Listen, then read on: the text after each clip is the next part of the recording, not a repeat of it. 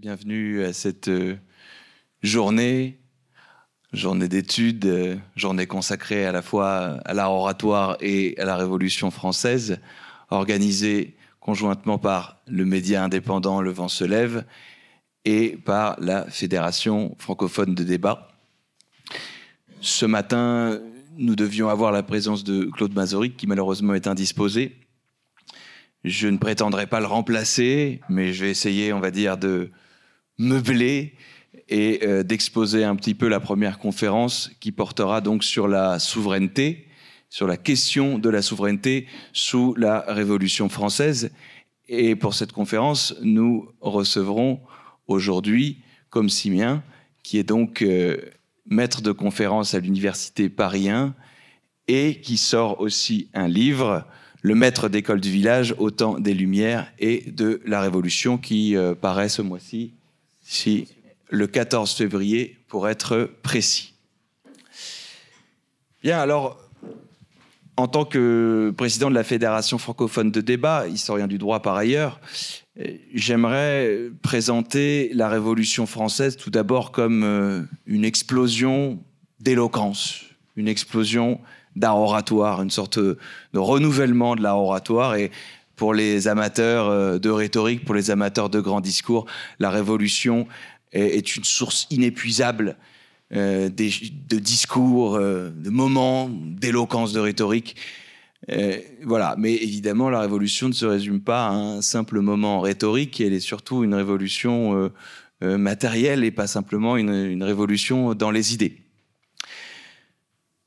Par quoi commence la révolution? Comment commence la révolution? Ce serait une question très très dure à comment dire à solutionner, mais euh, on va reprendre les éléments un peu canoniques de cette révolution, les étapes un peu canoniques de cette révolution. La France, en 1789, est confrontée à une crise générale, une crise endémique. Elle est euh, sociale, elle est politique, elle est économique, elle est financière, elle est morale, euh, elle est frumentaire, elle est même religieuse, certainement. Et face à cette crise qui dure, le roi, sous la pression des émeutes euh, populaires et sous les conseils de son ministre euh, Necker et de ses autres ministres, se décide à réunir une institution qui n'a pas, euh, qui n'a pas été réunie en France depuis 175 ans, à savoir les États généraux, qui se réunissent donc les 5 et 6 mai 1789. Mais dès le départ, cette institution pose problème y compris pour des questions de représentation.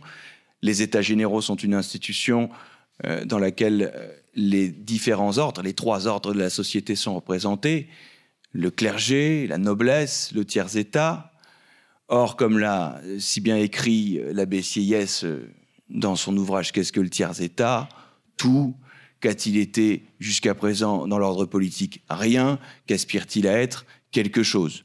Et ce quelque chose, pour les représentants du tiers-État, va euh, très vite s'appeler d'abord Chambre des communes, puis Assemblée nationale, selon évidemment les principes, les conceptions d'une souveraineté différente de celle qui euh, était euh, jusqu'à présent à l'ordre du jour, la souveraineté absolue du monarque, souveraineté qui a été d'ailleurs notamment décrite et théorisée par Jean Baudin. Peut-être que, comme Siméon en dira un mot euh, tout à l'heure.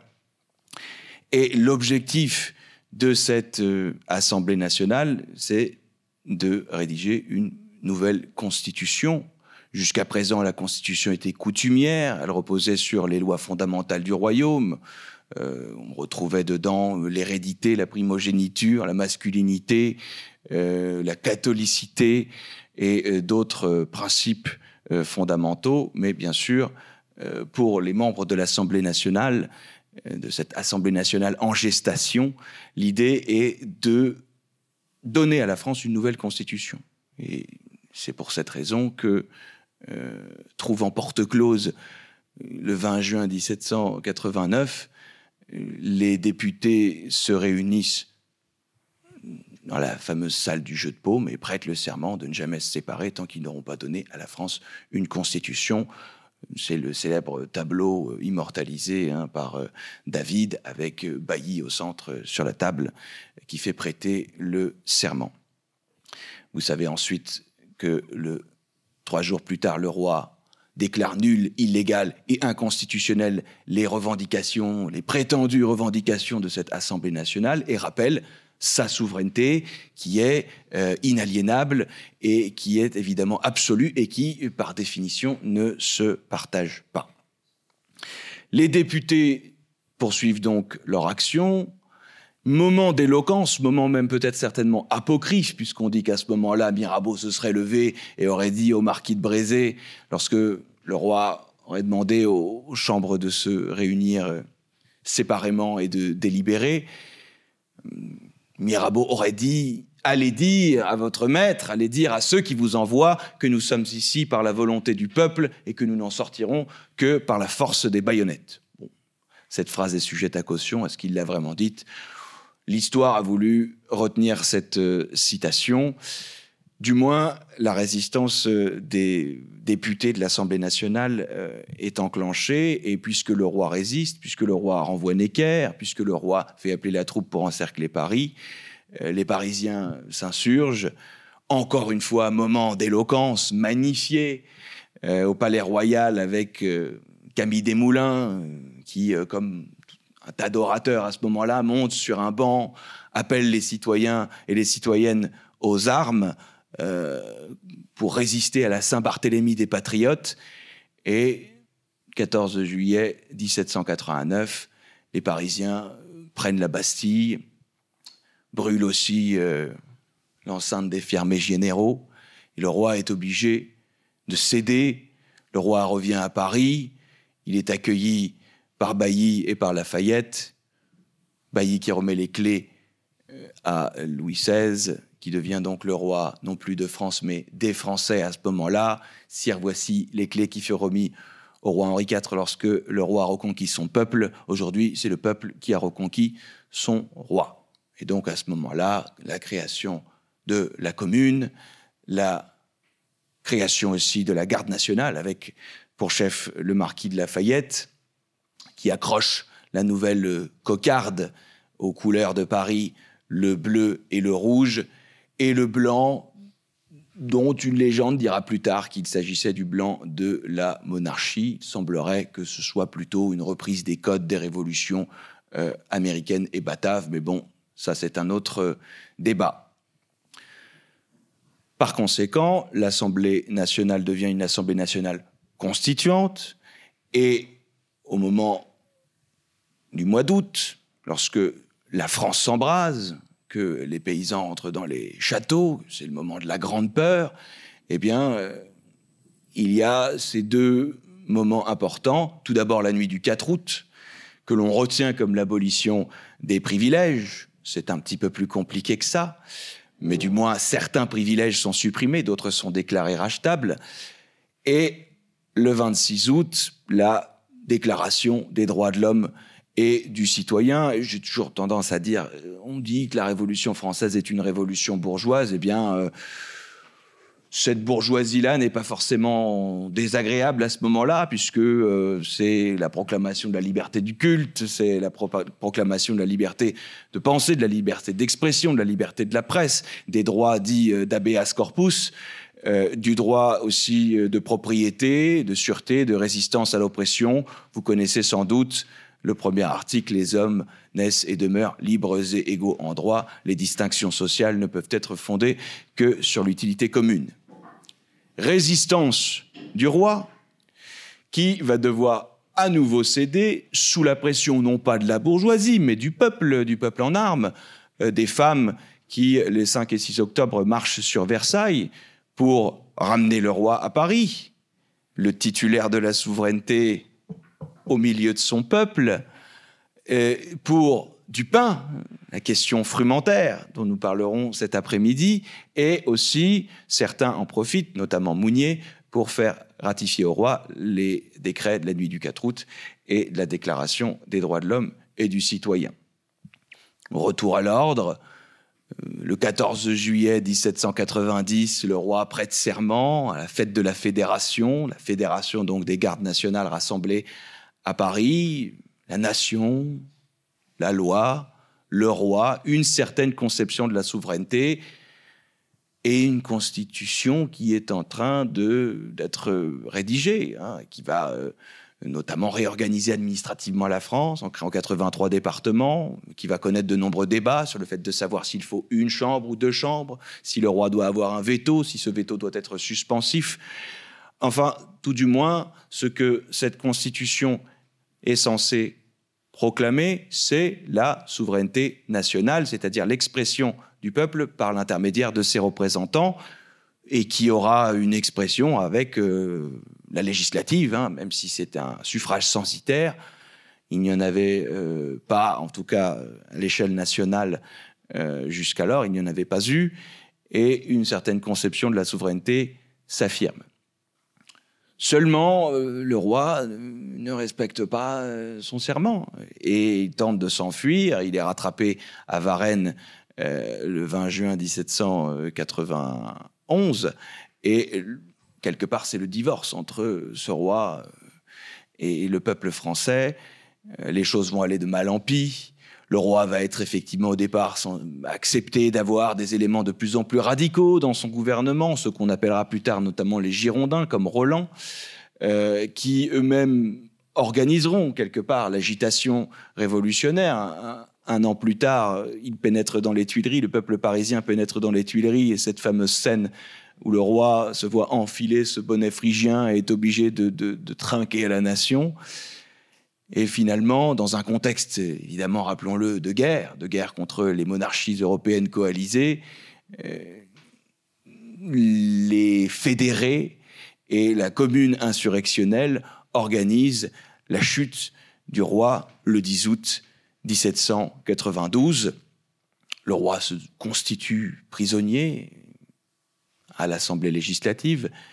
Une nouvelle Assemblée est élue, la Convention nationale, qui, à partir du 21 septembre 1792, euh, va tenir ses séances et abolir ce jour-là la monarchie, proclamer la République le lendemain et commence une nouvelle phase de la Révolution à ce moment-là, une phase euh, républicaine qui, dans les deux années 1792 et 1794, qui nous intéresse particulièrement aujourd'hui, va connaître une phase de radicalisation et la Révolution va aller de plus en plus loin, si j'ose dire, notamment sous la pression euh, de militants, même si on ne les appelle pas comme ça à cette époque, que sont les sans-culottes, qui défendent une conception populaire de la souveraineté, cette souveraineté populaire dont nous allons parler aujourd'hui avec euh, comme Siméen. Voilà, j'ai résumé les étapes de manière assez euh,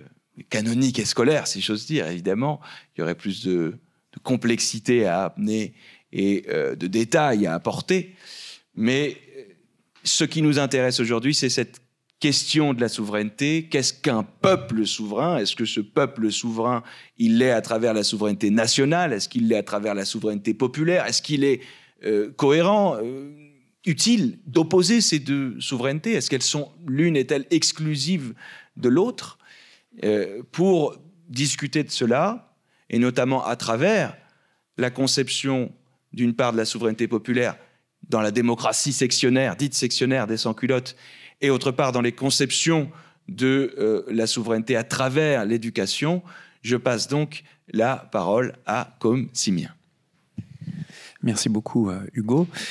Euh, alors, la, tâche qui m'incombe est, ardue euh, parce que je, je, dois vous parler à la fois de, la démocratie sectionnaire, autrement dit, ce qu'on appelle le mouvement sans culotte. Il me faut aussi vous parler euh, d'éducation et il me faut mettre tout ça en lien avec la question de la souveraineté. Et évidemment qu'il aurait été précieux de pouvoir m'appuyer sur les, les, explications que Claude Mazoric nous aurait fournies sur comment les révolutionnaires appréhendent la notion de souveraineté populaire pendant la Révolution, en lien notamment avec euh, toute la pensée de, exprimée par Jean-Jacques Rousseau dans, le contrat social en, 1762. Euh, je peux pas m'appuyer euh, sur ce qu'aurait dit Claude euh, pour, euh, hélas, des, raisons de santé de sa part. Je vais donc essayer de, poser quelques éléments de base quand même sur cette notion de, nation souveraine et de souveraineté populaire sur lequel je vais ensuite devoir m'appuyer pour vous parler d'éducation et vous parler de mouvements sans culotte. On verra qu'il y a plus de liens qu'on ne pourrait peut-être l'imaginer entre tous ces sujets. Pour commencer, il me semble important de, partir de quelque chose d'essentiel, euh, d'élémentaire, mais en même temps d'absolument central. Il faut avoir en tête que euh, dès, l'été 89, dès ce que les, acteurs de cette époque-là commencent déjà à nommer la révolution, euh, s'organise quelque chose de fondamental qui est le transfert de la puissance souveraine du roi à la nation. Ça se fait pas, ça se fait selon des, étapes que Hugo a rappelées en partie. On va pas pouvoir euh, rappeler tout ça, mais on a un transfert de la puissance souveraine du roi à la nation. On passe d'une monarchie qu'on pouvait qualifier de monarchie absolutiste de droit divin, où la souveraineté était supposée appartenir tout entière au roi par délégation divine, c'est-à-dire que le roi était supposé être source de, tous les pouvoirs, euh, à une souveraineté qui émanerait euh, de la nation. C'est euh, conçu par les révolutionnaires, mais là aussi on ne pourra pas entrer trop loin dans les détails là-dedans, on pourra toujours en discuter après si vous voulez, mais les, les révolutionnaires voient ça comme la victoire des droits naturels d'une certaine manière, après des, siècles d'oppression. Ce qui compte pour nous, euh, pour la suite, c'est que les révolutionnaires imaginent d'emblée que ce qu'il leur incombe de faire, c'est, euh, et, je, rejoins ce qu'aurait pu dire euh, Claude Mazoric ici, c'est de bâtir un nouveau contrat social. De nouveau, bâtir un, nouveau contrat social, ça veut dire bâtir une nouvelle cité, un, nouveau cadre dans lequel vivre. Ce nouveau contrat social, les révolutionnaires dès l'été 89, c'est quoi pour eux? Eh bien, Hugo l'a rappelé, c'est la Déclaration des droits de l'homme et du citoyen, euh, c'est la Constitution euh, qu'il se donne pour tâche d'élaborer.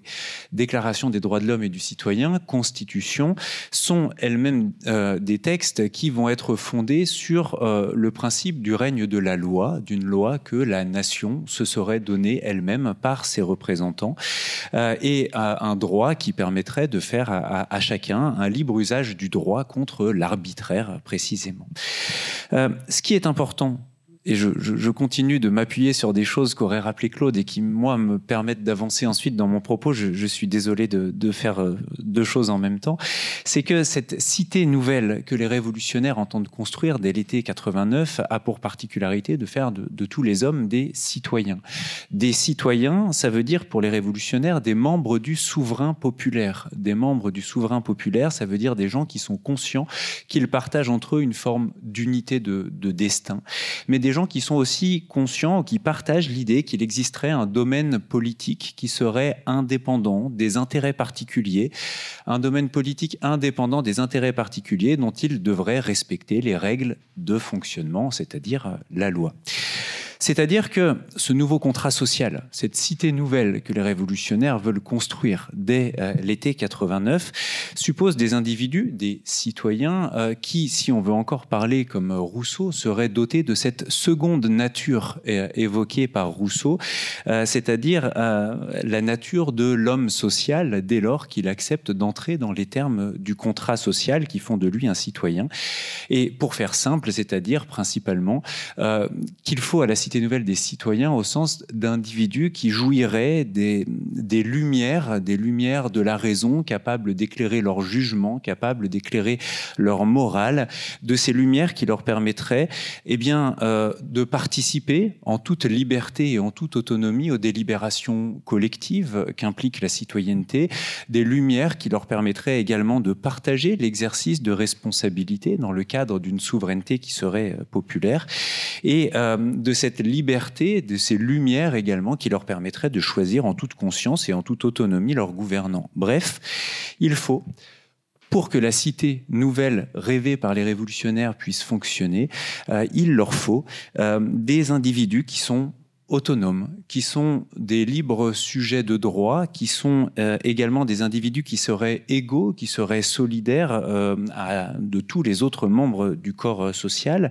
des individus surtout qui seraient émancipés de toutes les tutelles, de toutes les dominations traditionnelles, de tous les préjugés, qui seraient des individus conscients de leurs droits également, ainsi que de leurs devoirs, des individus surtout qui seraient capables de faire un libre usage de leur raison euh, pour choisir les choses en, toute autonomie, et puis des individus tout de même qui partageraient les principes révolutionnaires sur lesquels la cité entend se, se bâtir, c'est-à-dire qui acceptent les termes du contrat social.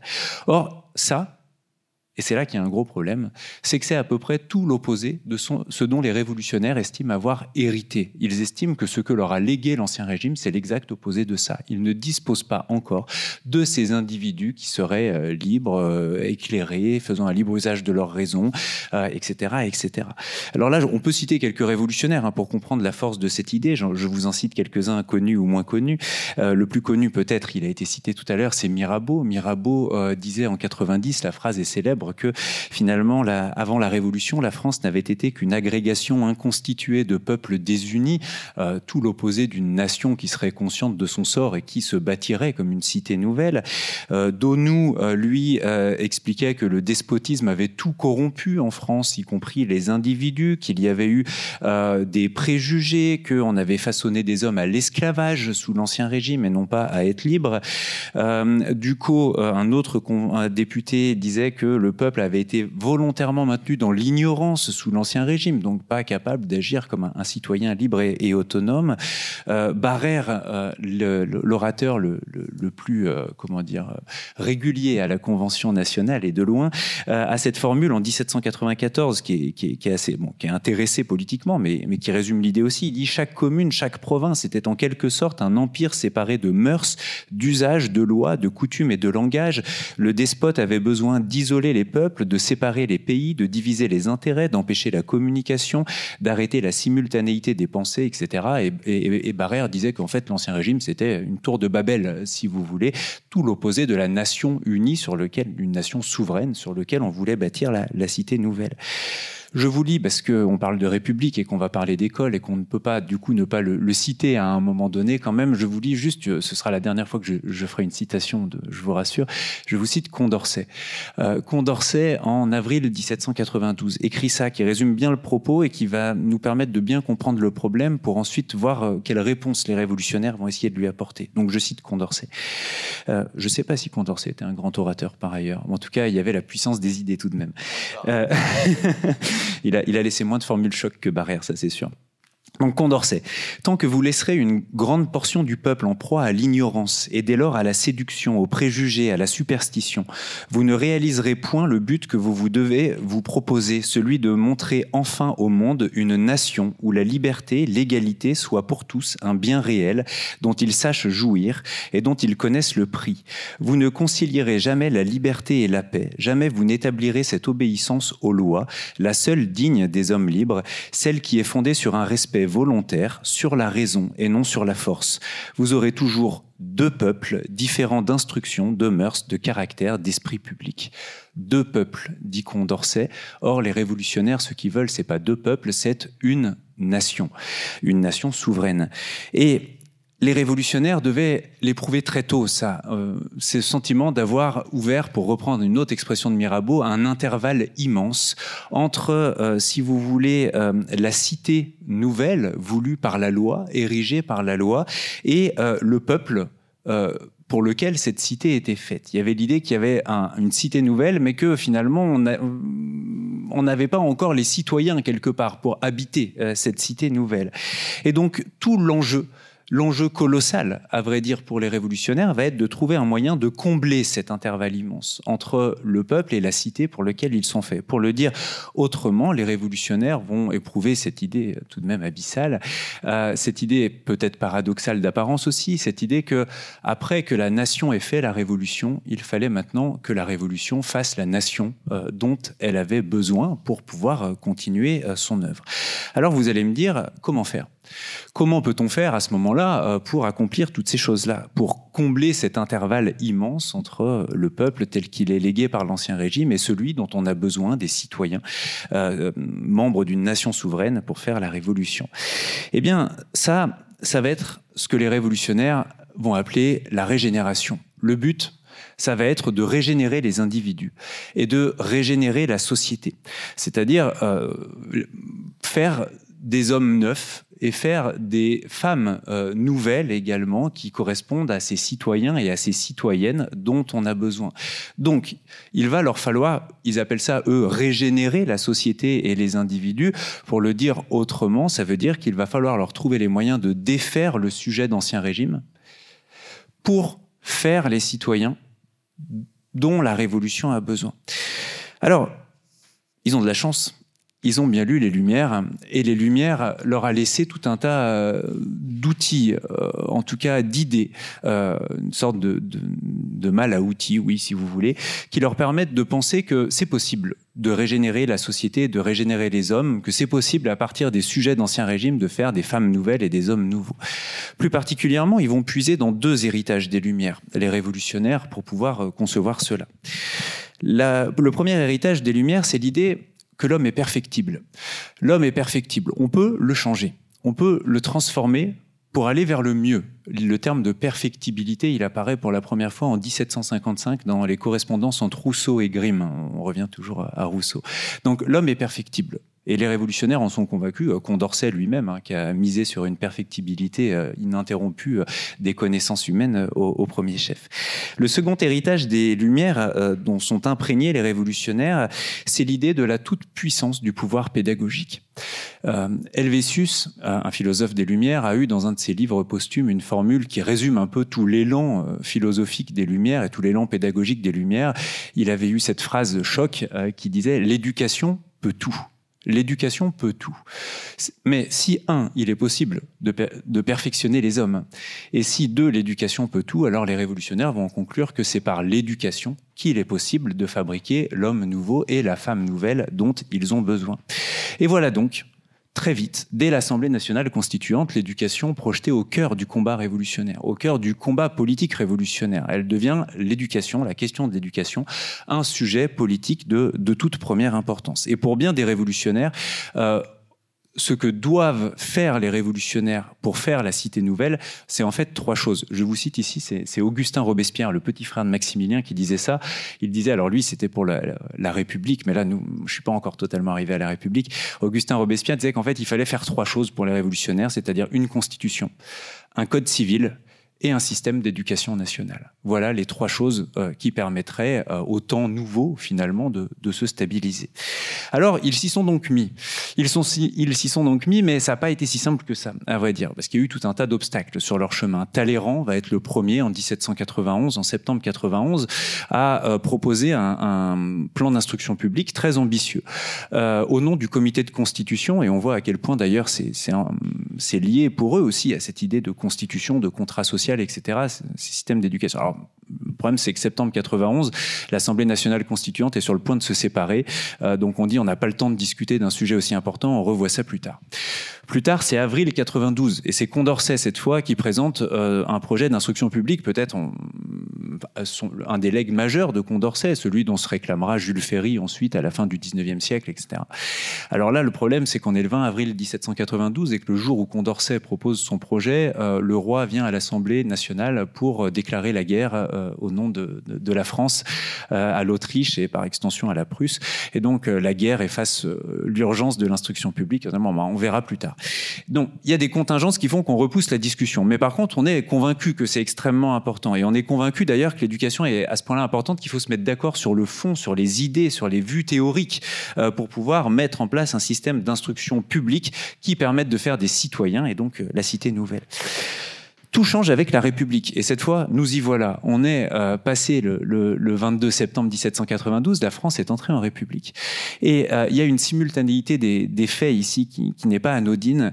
Euh, dès que la République est établie, on va presque immédiatement enfin engager ce, ce premier grand débat euh, de, de l'histoire de France d'une certaine manière, de l'histoire de la République française, de l'histoire législative française également, puisque dès l'automne 92, on commence à débattre enfin euh, à la Convention nationale du système d'instruction publique qu'il faut euh, pour la République. Et notez bien, on se met à débattre de ça en décembre 92, au moment même où s'ouvre le procès du roi devant la même Convention nationale. Et il y a l'idée que c'est finalement l'éducation, si vous voulez, on, on en débat aussi vite et aussi fort dès décembre 92, parce qu'on a l'idée qu'elle est consubstantielle à la République. Claude Nicolet, euh, qui, était, qui a été un très grand historien de l'idée républicaine en France, a, dit euh, ces mots très justes, a dit que finalement, euh, le, la République française, dès 92, s'est su condamner à être enseignante ou à ne pas être à être enseignante ou à ne pas être. Pourquoi? Eh bien parce que seule l'éducation pourrait faire des citoyens et que sans citoyens, la République ne pourrait pas survivre. Il fallait donc que la République ait un système d'éducation nationale. Euh, une éducation nationale qui soit une éducation pour la République, une éducation pour la République, pour les révolutionnaires, ça voulait dire une éducation pour la démocratie, c'est-à-dire pour un peuple souverain. Et donc voilà qu'on se met à, débattre. On se met à débattre et dans ces grands débats où s'expriment des gens euh, connus euh, ou moins connus, euh, alors Condorcet a déjà exprimé ses vues avant, mais il y aura la Canal qui va s'exprimer, Gilbert Rome, Rabot Saint-Étienne, le Pelletier de Saint-Fargeau à titre posthume, etc. Ils, ils, sont très nombreux. Il y a quelques points communs qui se dégagent, qu'il faut évoquer ici. Premier point commun, c'est qu'il faudra une éducation primaire publique, où on apprendra à lire, écrire, compter, ses droits, etc., qui soit gratuite, pour que tout le monde puisse y accéder. Donc une école primaire gratuite pour tout le monde. Autre point commun, il faudra que cette éducation soit identique en tout point de la République. Et là, on rejoint le principe de l'unité et de l'indivisibilité de la nation souveraine. Troisième point commun, il faudra que l'éducation qui soit dispensée soit d'ordre intellectuel, dispenser des savoirs, lire, écrire, compter, des techniques aussi pour acquérir ces savoirs, mais il faudra également que cette instruction soit constamment civique. En tout point, elle devra être civique. Cette éducation civique devra faire éprouver de la passion voire même on dit de l'amour pour la République. On comprend bien que les principes sur lesquels repose la République sont a priori peut-être un peu plus arides et moins naturels que ceux de la monarchie. Et il faut donc trouver euh, les, des, des, des, des, principes capables de substituer tous les anciens attachements affectifs à la personne du roi, à la monarchie, etc. Et donc une éducation capable d'inspirer de la passion de l'amour. Depuis Condorcet et avril 92, il y a une conviction aussi qui est très largement partagée par les députés, c'est que cette éducation qui sera commune pour toutes, devra être euh, sans Dieu, c'est-à-dire que la religion devra être laissée à la porte euh, de l'école. Ce sera le domaine privé des parents, mais ce ne sera pas le domaine des écoles publiques. Euh, enfin, il y a aussi une autre conviction qui se répand, c'est que ce serait quand même bien, mais ça c'est hérité de la pensée sensualiste des Lumières, que les, enfants fassent l'expérience de la République à l'école, puisqu'on veut faire d'eux des citoyens, et qu'on considère qu'on apprend véritablement que par l'expérience sensible des choses. Alors ce qui serait bien, c'est de faire de l'école des petites républiques, où on apprendrait déjà le de citoyen, euh, d'une certaine façon. Euh, bref, s'impose l'idée dans ces premiers débats que c'est à l'État de prendre en charge la question de l'instruction publique, parce que l'État euh, représente l'intérêt commun, la force commune, etc. mais sauf qu'on n'arrive quand même pas à se mettre d'accord tout de suite. Pas en décembre 92 en tout cas. Et si on n'arrive pas à se mettre d'accord tout de suite, c'est qu'il y a quand même des points de blocage. Les points de blocage entre les députés qui les empêchent de se mettre d'accord, c'est alors on est d'accord pour qu'il y ait une école primaire gratuite euh, pour tous, pour toutes et tous, filles et garçons. Euh, mais est-ce qu'il est vraiment utile qu'il y ait un système d'instruction publique supérieur aux écoles primaires? Les écoles primaires, c'est pour tout le monde, c'est le devoir de la société. Mais au-dessus, ça va pas être une école pour tous, ce sera plutôt pour les élites petit à petit. Est-ce que c'est à la République de prendre ça en charge? Certains disent oui, c'était plutôt le cas de Condorcet, d'autres disent non. Euh, la question aussi, c'est est-ce que la scolarité qui est gratuite et publique devrait être obligatoire? Et là, tout le monde n'est pas d'accord. Avec la question de l'obligation, c'est la question essentielle de la contrainte euh, qui se pose. Jusqu'à quel point l'État peut contraindre les individus? Et là, tout le monde n'est pas d'accord. Certains disent oui, d'autres disent non. Enfin, est-ce qu'on autorisera l'existence d'écoles privées à côté des écoles publiques? Et là aussi, tout le monde n'est pas d'accord. Et ces points de désaccord sont suffisamment forts pour retarder les choses. Retarder les choses jusqu'en décembre 93. C'est en décembre 93 enfin le 29 primaire en deux en calendrier républicain que la première loi scolaire est enfin adaptée. C'est la première législation scolaire de l'histoire de la République française. Cette loi, euh, je ne vais pas vous faire toutes les lois de la période révolutionnaire. Je, vais m'arrêter sur celle-ci. Euh, parce qu'aujourd'hui, on parle beaucoup de 92, 93, 94, euh, et qu'elle est très particulière. Elle est très particulière parce que euh, un siècle avant euh, l'école de la Troisième République, elle fait de l'école une école publique. Il n'y a pas d'école privée qui est autorisée par cette loi. Toutes les écoles seront publiques. Une école gratuite. Principe de la gratuité et une école obligatoire. Tous les enfants devront au moins pendant trois ans euh, fréquenter l'école. Alors j'insiste sur le fait que les révolutionnaires ont beaucoup axé sur les enfants, parce que c'est évidemment beaucoup plus simple a priori de faire les citoyens rêver par la révolution à partir des enfants, parce que eux n'ont pas connu l'ancien régime. Donc ils sont pas marqués par tous les préjugés, les idées reçues, tout ce qu'on, tout, le côté sombre qu'on attribue à, l'ancien régime. Euh, on pourra plus facilement faire des hommes neufs et des femmes nouvelles à partir des enfants. Donc, scolarité obligatoire pendant trois ans pour les enfants de, 6-8 ans, euh, en gros. Mais en même temps, elle est très étrange, cette loi, parce qu'elle dit, donc, toutes les écoles seront publiques. Oui, mais alors en même temps, il y aura une liberté totale d'enseignement. C'est-à-dire que n'importe qui pourra devenir instituteur ou institutrice, il suffira de se déclarer euh, pour l'être. Et j'attire votre regard sur le fait que le, le 29 frimaire en deux, on est dix jours à peine après euh, la loi du 14 Frimaire en deux. Cette loi qui organisait le gouvernement révolutionnaire, qui est euh, présentée souvent comme une sorte d'acmé de, la terreur, entre guillemets, euh, le moment de la pression centralisatrice maximale sur le pays, les montagnards, les jacobins, tout ce que vous voulez, etc. Or, il se trouve que cette loi nous dit que cette période n'est pas résumable à cela tout de même, puisque euh, en même temps que le contexte est terrible, qu'il y a la guerre civile, qu'il y a des répressions politiques massives, qu'il y a la guerre extérieure, qu'on essaye de reprendre en main euh, l'exercice de la violence, de la justice, de, tout ce que vous voulez, en même temps, il y a quand même euh, une forme de confiance telle qui dit qu'on va se soucier de l'école et qu'on va faire une école gratuite, publique, obligatoire pour tout le monde, mais en même temps, son fonctionnement sera totalement décentralisé puisque ce sera aux municipalités de s'en occuper. Et là, on voit combien cette idée de centralisation jacobine a aussi quand même est à sérieusement discuter. Euh, et n'importe qui pourra devenir instituteur. Et ça, cette loi, euh, après tous ces désaccords, elle va être adoptée euh, finalement. je précise qu'elle est adoptée à l'initiative quand même du comité de salut public en personne, tout de même, qui et si cette loi va être adoptée, je vous le précise, c'est parce qu'en fait, elle fait un peu les affaires de tout le monde à ce moment-là. Le comité de salut public se dit si on autorise tout le monde à devenir instituteur ça veut dire également les anciens prêtres. Ça va permettre quand même d'apaiser la déchirure religieuse euh, sur le terrain et de calmer un peu la vague déchristianisatrice qui s'est ouverte en France depuis euh, quelques mois euh, précédemment et qui est une vraie, une vraie difficulté dans le pays. Et donc on est dans l'idée qu'on ne va pas rajouter des difficultés supplémentaires en interdisant en plus aux anciens prêtres de devenir instituteurs. Les députés de la Plaine sont plutôt favorables à l'idée qu'on autorise les anciens prêtres, éventuellement d'anciens nobles, etc., à devenir instituteurs. Donc ça va pour les députés dits, de la plaine. Euh, mais ça satisfait aussi les attentes des sans-culottes, euh, cette loi. Euh, et, à Paris, la pression des, des sans-culottes, qui est certes en train d'être mise au pas par la Convention, mais quand même importante, parce que cette loi, elle dit que bon bah il y aura des écoles primaires, mais elle a des relents un peu, euh, comment dire, un peu anti-intellectualistes. Cette loi aussi, l'idée qu'on va pas faire des savants, on va d'abord faire des citoyens. Et ces citoyens, on va les faire en emmenant les enfants notamment devant les assemblées politiques, devant euh, dans les sections, dans les sociétés populaires, donc les clubs politiques. Et ça, ça va bien euh, au sans-culottes. Donc en fait, tout le monde s'y retrouve un peu autour de cette loi et elle est enfin adoptée. Et elle va être appliquée pendant un an. Euh, et c'est ici que je rejoins mes sans-culottes. Vous avez remarqué, je viens de beaucoup vous parler d'école, je vous ai dit que je devais vous parler de sans-culottes, et, j'y arrive en vous disant que les sans-culottes ont été favorables à cette loi. Euh, après tout, on est à Paris euh, aujourd'hui, et on, parle de 93 beaucoup, et il est difficile donc de, ne pas parler des sans-culottes, et je vais vous montrer comment ils ont aussi un lien avec la question d'éducation. Euh, et pour ça, il faut que je, précise à, ce moment-là des choses, que en fait c'est un point essentiel, un autre point essentiel de, de la dynamique révolutionnaire, de dire que l'école n'a pas été l'éducation en général et l'école en particulier n'ont pas été des sujets qui ont été l'apanage euh, des assemblées nationales successives. C'est-à-dire qu'ils n'ont pas été l'apanage des élites dirigeantes, pour le dire autrement, de la Révolution française.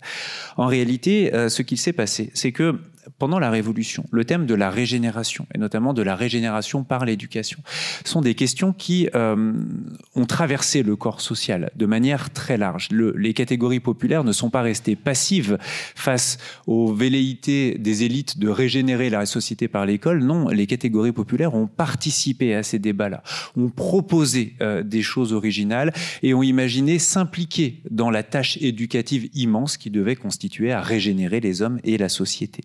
Ça passe par tout un tas de, pétitions, de plans, de projets qui ont été rédigés à, l'échelle locale, notamment euh, par le mouvement sans culotte. Alors, je veux dire ici qu'on ne peut pas comprendre la suite si on ne se met pas juste d'accord en quelques minutes sur euh, c'est quoi les sans culottes, hein, parce que sinon, euh, vous connaissez sans doute tous le terme, mais si on ne sait pas exactement de quoi on parle, on ne va pas avancer.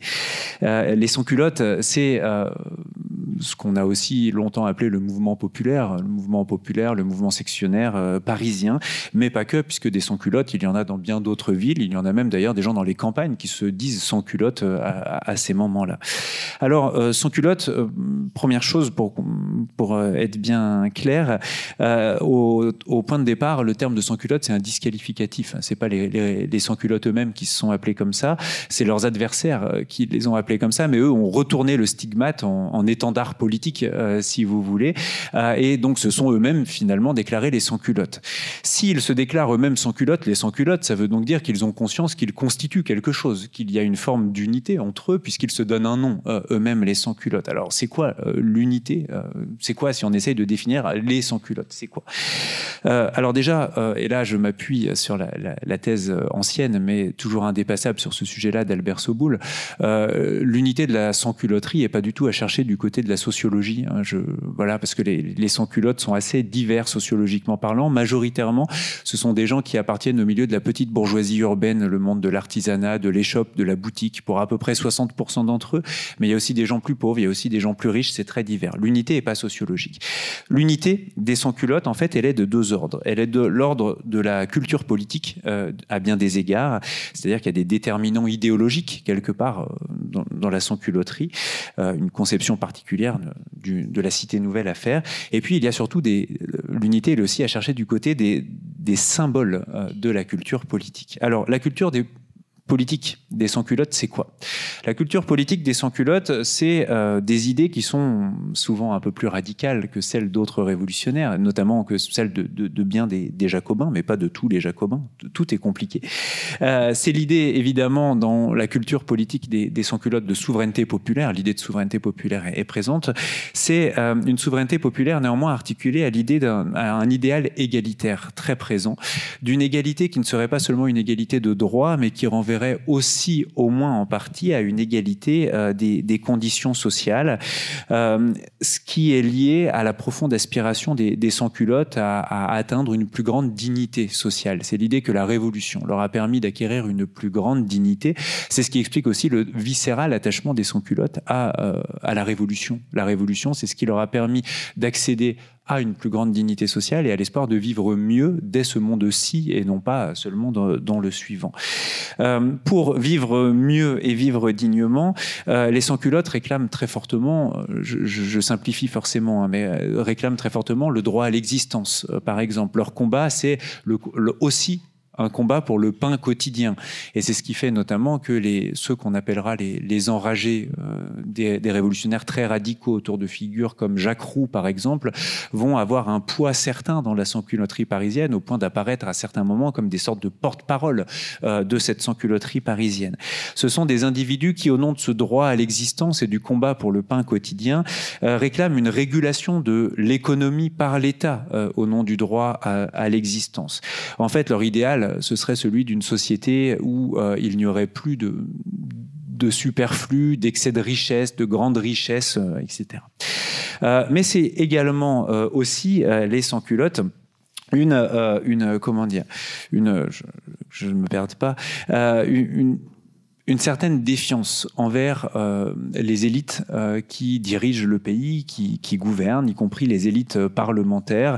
Les élites révolutionnaires sont volontiers suspectées par les sans-culottes de, de faire preuve de trop de modérantisme, de trop de lenteur, voire même de trahir la révolution. C'est ce dont ils accusent les Girondins en particulier.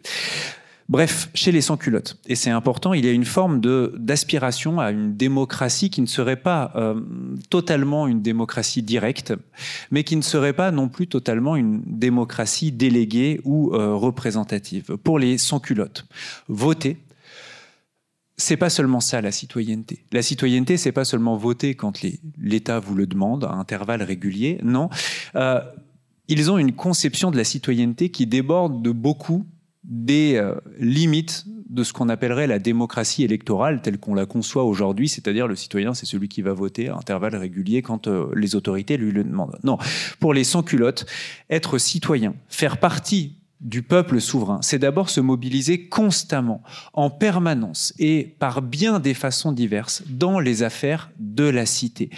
C'est euh, faire pression sur les autorités, pourquoi pas, faire part d'idées aux autorités, pourquoi pas. En tout cas, c'est euh, y compris même d'ailleurs intervenir dans la fabrication de la loi en, portant des revendications euh, sur ce que doit être la loi, une loi conforme à leurs aspirations. Comment expriment-ils ça? Alors, par leurs assemblées. Les sans-culottes sont notamment très forts et très présents, c'est quasiment un lieu commun de le dire, mais dans les, assemblées des sections de Paris, Paris est découpé en 48 sections à l'époque, euh, et euh, c'est d'abord une sorte de fief de, l'engagement des, sans-culottes. Par extension, un des, fiefs de la sans-culotterie. Alors, toutes les sections de Paris n'ont pas également les mêmes engagements, les mêmes couleurs politiques, hein, c'est compliqué, mais ils sont très investis dans, les, souvent dans les sections euh, parisiennes. un des, points de relais essentiels des sans-culottes, ça a longtemps été aussi la commune de Paris, évidemment, qui est composé de, délégués des sections de, Paris. Mais la sans-culotterie n'est pas réductible à ça. Et pour eux, s'engager dans les affaires de la cité, ce n'est pas seulement ça. C'est pas seulement aller dans les assemblées de section ou à la commune de Paris. C'est d'autres choses encore de bien des manières différentes. C'est notamment investir l'espace public, qui est aussi l'espace politique euh, pendant la Révolution. Alors vous allez me dire, vous le savez déjà, ah bah oui, investir l'espace public, quand on est sans culotte, c'est quoi? C'est faire l'insurrection euh, avec des armes, la pique euh, surtout. Euh, c'est le sang qui coule, c'est la violence. et là surgissent des images de massacres ou de choses comme ça dans vos têtes. Certes, c'est vrai, les sans-culottes ont été très présents dans un certain nombre d'insurrections. Le 20 juin 92, le 10 août 92, le 31 mai 93, le 2 juin 93, les 4 et 5 septembre 93, il y a des insurrections armées avec une forte participation des sans-culottes. Sauf que pour les sans-culottes, participer à l'espace public et l'espace politique, c'est pas seulement ça. Il y a un travail récent d'un historien américain qui s'appelle Mika Alpoff, euh, qui a hum, consisté à, compter euh, toutes les manifestations euh, populaires à Paris pendant la Révolution. Et sa conclusion est sans appel. Dans Première conclusion, les manifestations de rue, je vous dis ça, je vous en parle parce qu'on est quand même une semaine pendant laquelle il y a eu un, petit peu de manifestations de rue. Euh, les manifestations de rue deviennent une des formes emblématiques de la mobilisation du mouvement populaire à Paris pendant la Révolution. Sauf que dans 93% des cas, ces manifestations de rue sont pacifiques. Sont pacifiques, c'est-à-dire euh, sans euh, violence ouverte. Il peut y avoir des formes de violence symbolique éventuellement, mais sans violence ouverte. Elles sont pacifiques. Et euh, en l'occurrence, la conclusion essentielle, c'est que pour les sans-culottes, la violence n'était qu'une tactique parmi d'autres pour intervenir dans la vie politique. La violence, elle est souvent restée à l'état de elle est souvent restée contrôlée comme une possibilité qui devait permettre d'établir un rapport de force, mais ce rapport de force, on l'a surtout établi par des manifestations dans la rue, dans l'espace public pacifique. Et conclut Mika Alpoff, euh, cet historien américain dont je vous partage les conclusions, c'est que ce qu'il y a derrière cette idée-là faire une présence pacifique dans l'espace public, on voit très clairement l'idée qui est derrière chez les sans-culottes, c'est de bâtir un nouveau modèle de démocratie qui serait une démocratie populaire et une euh, démocratie participative également, où les citoyens seraient associés à euh, aux, politiques. Alors ça a pu passer par des choses toutes bêtes. Hein. Il y a des manifestations certes, mais des banquets également. Il y en a tout un tas en Messidor en deux euh, à Paris euh, où euh, on, mange ensemble, on, partage ensemble, etc. Autre élément d'intervention essentiel dans la vie politique, il y a le droit de pétition également que mobilisent beaucoup les, sans-culottes. Ils pétitionnent, que ces pétitions aillent ensuite à la Commune de Paris ou à la Convention nationale, mais pour faire part de, leurs idées voilà pour les déterminants un peu politiques de ce qu'est la sans-culotterie. Je, vous dis quand même un mot de, du fait que leur unité réside aussi dans l'ordre du symbolique, c'est-à-dire dans les symboles de, cette, de, ces idées politiques, euh, d'où d'ailleurs leur nom de, sans-culotte. Euh, les, symboles sont très importants pour les sans-culottes, notamment montré l'historien italien Haim Burstein. Les, les symboles, c'est ce qui permet de rendre visible, de rendre visible la distinction des sans-culottes par rapport à leurs adversaires. Euh, ceux qu'ils appellent les aristocrates, les contre-révolutionnaires, les accapareurs, les agioteurs, etc. Donc il y a tout un tas de symboles qui leur permettent de marquer leur distinction et d'exprimer leurs idées politiques. Il y en a un dont on a parlé ce matin, le tutoiement. Être sans culotte, c'est se tutoyer, tu comme symbole d'égalité et de fraternité entre les hommes. C'est utiliser des formules de politesse, salut et fraternité, ou bien finir une lettre en écrivant ton égal en droit. Alors là, il y a les deux choses, la formule de politesse et le tutoiement en même temps, ton égal euh, en droit. Euh, mais c'est également le paraître. Être sans culotte, c'est euh, s'habiller et paraître comme un homme du peuple relativement simple, ce qui va avec leur idée d'une société où il y aura une forme d'égalité des conditions sociales sans trop de superflu, etc. Et l'habit du sans-culotte, euh, bah, c'est de là qu'il puise son nom. C'est quoi être sans-culotte et paraître sans-culotte? Eh bien, c'est porter le pantalon plutôt que la culotte aristocratique, sans culotte. Il porte le pantalon qui est le, vêtement de l'artisan, celui qui travaille, etc. Porter la carmagnole, c'est-à-dire une veste courte, celle que portaient les travailleurs, les artisans à l'époque. Bien sûr, le bonnet rouge, symbole de liberté depuis 1790, la cocarde tricolore également, etc. Mais parmi tous les leviers du combat sans culotte, et je terminerai par là, et j'y reviens, la boucle sera bouclée, parmi tous les leviers d'engagement des sans-culottes, pour défendre leur conception de ce qu'est la souveraineté populaire, leur conception de la politique. Il y en a un qui est moins souvent évoqué et qui est pourtant très important, c'est l'éducation, c'est l'école également. Et on termine par là où on a commencé. Car pour euh, bien des militants parisiens, qu'ils soient hommes ou qu'ils soient femmes, parce qu'il y a une composante féminine aussi au mouvement sans culotte euh, parisien, qu'il suffise ici de penser évidemment aux grandes figures du type euh, Pauline Léon, Claire Lacombe et, entre autres, eh bien, euh, l'école est devenue un moyen d'engagement dans les affaires de la cité révolutionnaire pour défendre une certaine conception de cette cité-là qui serait marquée par une intervention un peu permanente et constante des catégories populaires dans, dans les affaires politiques. On le voit, je le prendrai à deux niveaux que j'ai évoqués. On a dit les sans-culottes, ils, se mobilisent par des pétitions et ils se mobilisent par des pratiques. Eh bien, reprenons ces deux choses. Il y a des pétitions des sans-culottes qui portent sur la question de l'éducation. J'en prendrai qu'une parce qu'on ne peut pas toutes les citer, mais une qui me semble très importante par sa date. 15 septembre 1793. On est à l'apogée du mouvement sans culotte et de la pression qu'il exerce sur euh, la Convention. On est aussi au moment où la Convention essaye de retourner cette pression euh, pour essayer de, de, dompter cette énergie euh, populaire qu'est le mouvement sans culotte. Le 15 septembre 1793, pardon, il y a euh, une délégation du département de Paris, de la commune de Paris et des sections de Paris qui se présentent devant la Convention, la Convention nationale, et qui porte une pétition qui euh, porte sur la question de l'instruction publique. Et euh, en l'occurrence, cette pétition propose à la Convention nationale de d'adopter trois principes, trois décrets, enfin trois articles de loi, si vous voulez. Et là, on voit aussi comment donc les sans-culottes essayent d'influer sur la, fabrication de la loi en proposant les termes des articles de loi. Et alors, c'est simple. Hein, ils disent quoi? Ils disent bien, voilà, euh, ces trois articles de loi. L'idée principale, c'est il y aura des écoles primaires. Il faut des écoles primaires parce qu'à ce moment-là, la loi dont je vous ai parlé tout à l'heure n'est pas encore adoptée. Il y aura des écoles primaires et puis il y aura trois niveaux euh, d'instruction au-dessus des écoles primaires, dont un niveau supérieur qui sera un niveau un peu technique, si vous voulez, qui permettra d'enseigner les savoir-faire professionnels utiles aux artisans, aux ouvriers, aux gens qui, fabriquent les choses. Euh, mais surtout, ces, trois propositions de loi disent les nouveaux établissements scolaires républicains ouvriront au 1er novembre 1793.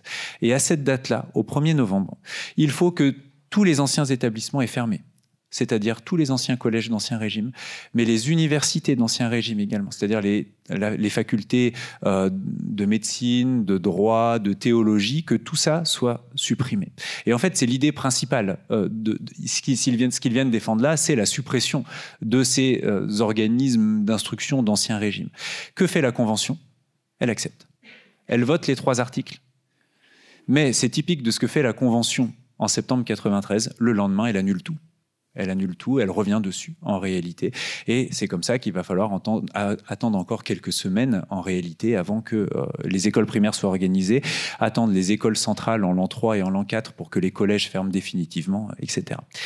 Maintenant, au niveau des pratiques, euh, l'école à Paris, on connaît plutôt bien. Euh, on connaît plutôt bien, simplement parce qu'on a une liste des instituteurs et des écoliers pour 41 sections sur 48. C'est une source fascinante.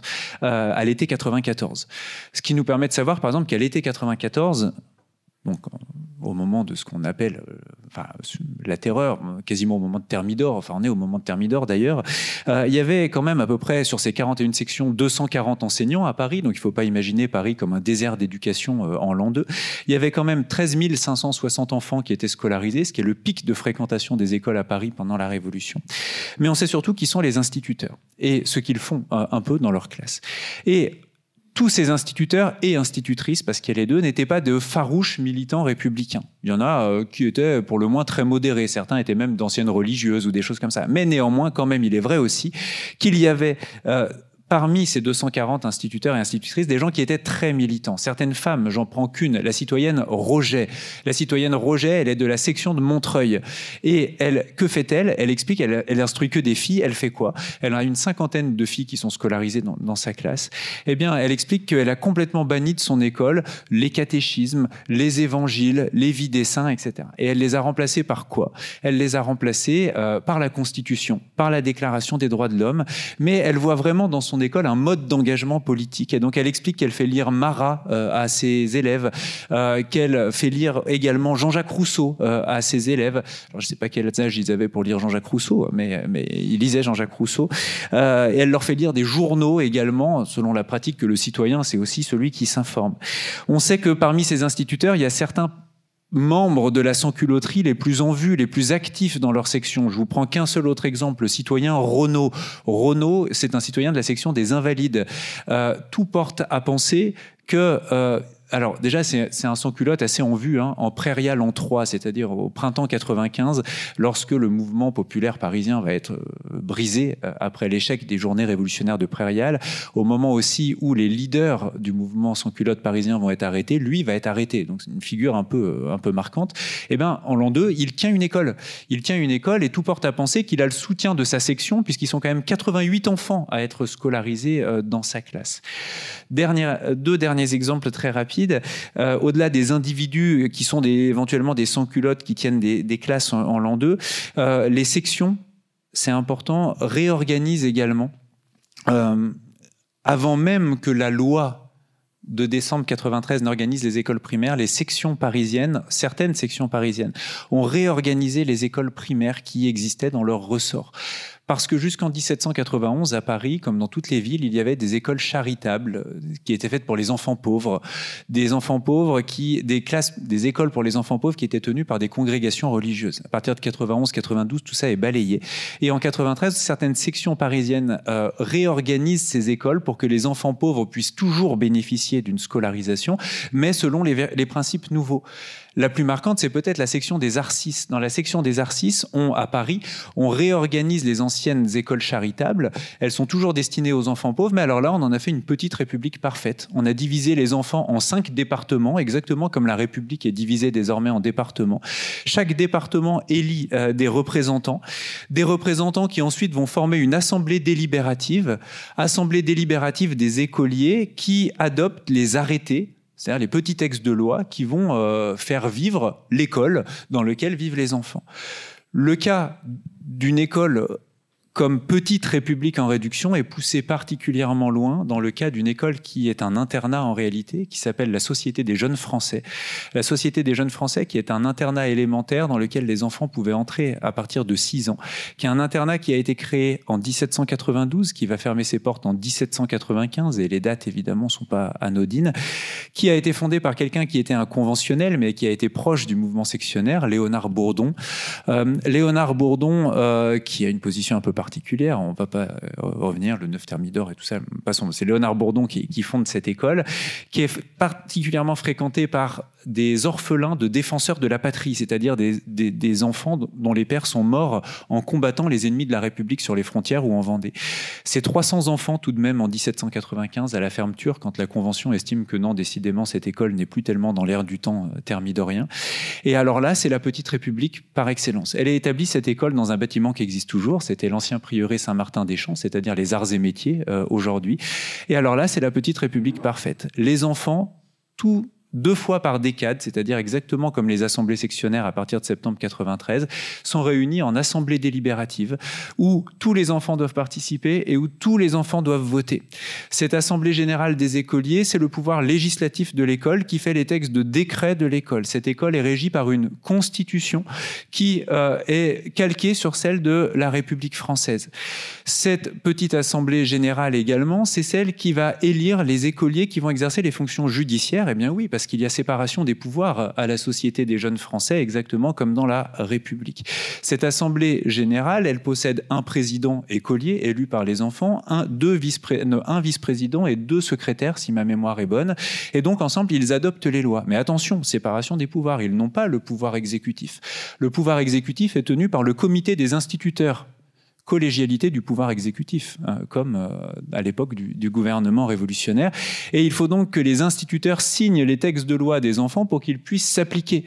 Et c'est comme ça, on a des textes de loi qui ont été adoptés par les enfants, notamment le règlement intérieur de l'école qui fixe les heures de la récréation ou des choses comme ça qui, euh, ont été adoptées. Euh.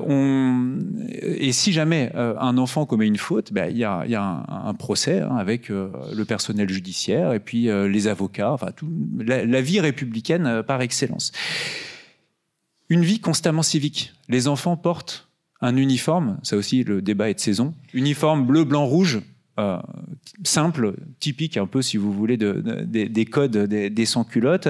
Euh, l'enseignement est constamment civique, lire, écrire, compter, certes, mais aussi bon, bah, la déclaration des droits de l'homme, toutes ces choses-là. On leur apprend aussi aux enfants à manier des armes en bois, des fusils en bois, etc., pour les préparer à leur avenir de citoyens soldats de la République, puisque la citoyenneté est inséparable de la figure du citoyen soldat euh, en l'an 2. Et puis, et là, on rejoint les aspirations et la conception aussi des choses qu'on a pu voir dans le milieu sans culotte. On leur apprend euh, à se former à un métier l'importance euh, d'être productif aussi, mais de métiers manuels qui soient utiles à la République. Alors il y a des petits ateliers, il y a une imprimerie, il y a un atelier où on fabrique des souliers.